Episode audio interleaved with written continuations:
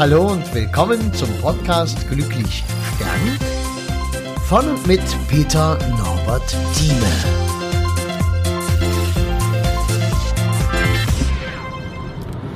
Ja, heute habe ich für dich eine Geschichte, wie ich sie auch nicht so oft habe oder eigentlich auch schon oft hatte, es ist ganz schwer zu sagen. Es ist halt äh, Baujahr 1929, Ostpreußen geboren. Da hat, hast du natürlich den Krieg. Da hast du den Jungen, der 14 Jahre etwa alt war, als die Mutter und die Großmutter aus Ostpreußen geflohen sind, weil die Ostfront natürlich sich näher heranschub die größeren Brüder waren im Krieg, der Vater durfte nicht weg, weil man ihn dort brauchte. Und so kam er dann nach Deutschland. Interessant dabei ist zum Beispiel diese kleine Geschichte in diesem Leben, dass er im Nachbarhaus, dort wo sie einquartiert waren, im Nachbarhaus einen Jungen fast seines Alters, der war nur einen Tag jünger, äh, getroffen, kennengelernt hat. Die beiden haben sich sofort gut verstanden, waren sofort richtig gute Freunde. Und als der Krieg vorbei war, wurde dieser Nachbar Junge abgeholt, weil er auf einer ähm, Einberufungsliste drauf stand. Er sollte also einberufen werden zur Wehrmacht, Volkssturm, was auch immer. Und diese Liste hatten die Russen und haben diese Liste dann gleich mal abgearbeitet und haben die Leute einkassiert. Und da war der weg. Da war überhaupt nicht rauszukriegen, wo und wie und wann. Die haben sich dann wieder getroffen vor ein paar Jahren, 2014, 15 rum war das erst, weil der Mann, der jetzt gestorben ist, ihn gesucht hat. Er dachte, Mensch, heute Möglichkeiten und so. Und er hat ihn wiedergefunden, die sind sich in den Armen gelegen, haben geweint und es war halt ein wunderschöner, großer Moment im Leben. Und dieser Nachbar, junge, alte Mann jetzt quasi, hat erzählt, dass man ihn damals in eines dieser ehemaligen KZs äh, verschleppt hat, dass kein Kontakt nach außen bestand und dass er dort sehr lange war.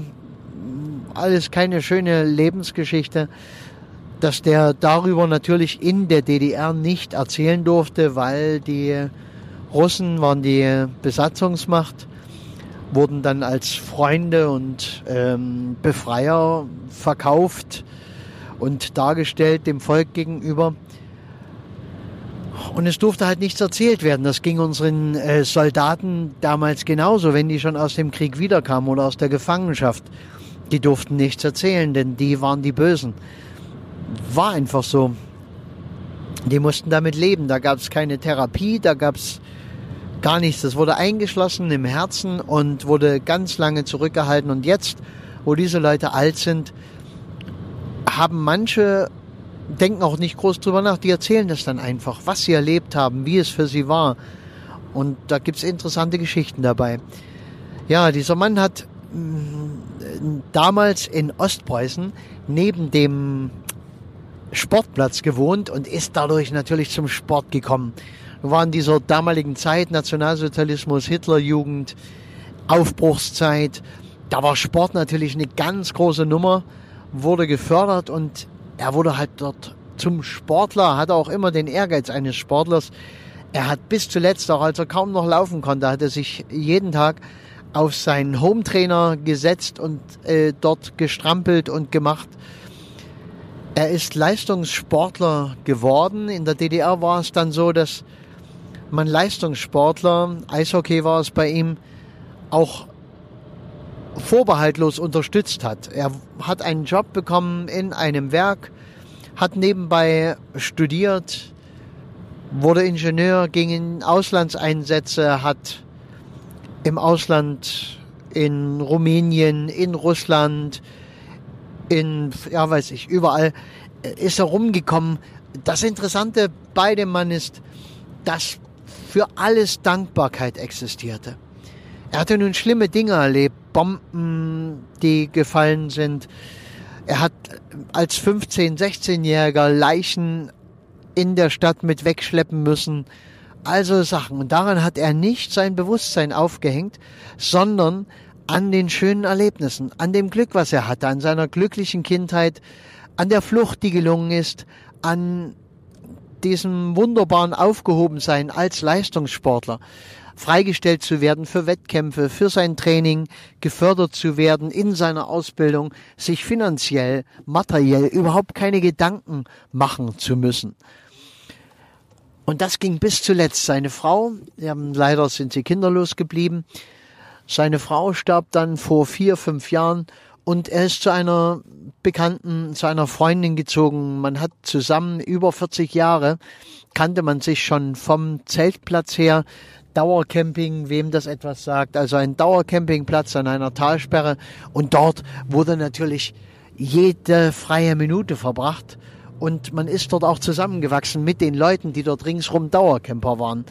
Also wer so etwas liebt, wird nachvollziehen können, dass das ein ganz wunderbares Stück Leben war, in der Natur draußen zu sein, zu grillen, Freunde da zu haben, auf einfache Art und Weise, aber direkt am Leben zu sein, direkt im Leben drin zu sein.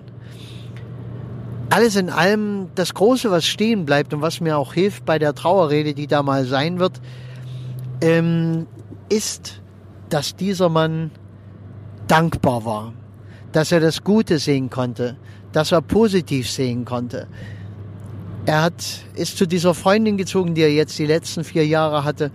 Und die hat einen Garten gehabt, ein Haus. Er hat vorneweg in einer Mietwohnung gelebt. Und er hat sich eine kleine Werkstatt eingerichtet und musste auch immer irgendwas werkeln. Und das so mit Mitte 80 und er hat gesagt, oh, ich baue noch einen Schuppen. Die Freundin sagt ihm, wir brauchen nicht noch einen Schuppen. Er sagt, doch, ich baue den Schuppen. Das ist der letzte Schuppen, den ich baue. Und sie hat ihn halt den Schuppen bauen lassen. Sie würden demnächst wieder wegreisen, weil sie braucht den Schuppen halt nicht. Aber wichtig war es ja für ihn, das zu bauen, das zu machen. Er hat bis zum Schluss mit geistig Klarheit und Fähigkeiten leben dürfen und hat dieses wunderbare Alter von fast 90 Jahren erreicht. Die Botschaft auch für dich dabei. Sieh das Glas immer halb voll. Frag dich immer, was ist Gutes daran? Und es gibt immer etwas Gutes im Leben. Es gibt sogar im Tod etwas Gutes. Wirst du in all diesen Erzählungen, die kommen, wirst du das merken. Eine positive Lebenseinstellung bringt uns einfach voran. Sie bringt uns auch schneller aus einem Tal, in dem wir ganz natürlich manchmal sind. Das Leben ist nun mal nicht immer oben und ganz weit äh, auf den Pfaden des Glückes zu wandeln, das ist Unsinn.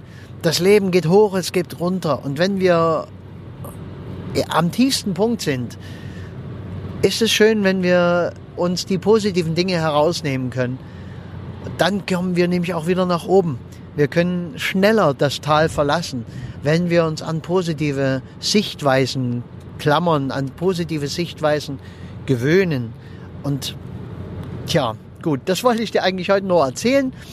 Es wird auch so sein, dass ich dir gerade, äh, wenn ich dir so eine Geschichte erzähle, vielleicht auch dann eine Folge später oder ein paar Folgen später dich nochmal kurz dran erinnere an den und den Mann und dir sage oder die und die Frau und sage, die Beerdigung ja, war dann so und so. Ich konnte das und das erzählen. Die Menschen haben es so und so aufgegriffen.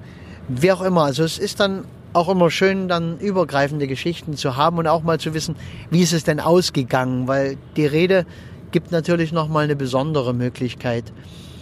Okay, dann hör wieder rein. Den Rest sage ich wie immer im Abspann, da brauche ich es jetzt nicht nochmal erzählen. Ich freue mich, wenn du mir schreibst, wirklich. Ich freue mich auf Feedback, ich freue mich auf Ideen. Ich will wissen, dass ich was bewege im Leben, denn dazu bin ich da. Ich will mir nicht das Leben nur anschauen, ich will auch was verändern. Ich möchte bei dir was verändern. Ich möchte dir helfen, dass du jemand wirst, der an dieser Welt etwas verändern kann, der durch ein glückliches Leben geht, der am Ende seines Lebens sagt, Mensch, war ein glückliches Leben und jetzt kann ich glücklich sterben. So wär's doch ideal, ne? Wäre eine Nummer. Alles klar, du Lieber oder du Liebe, mach's gut.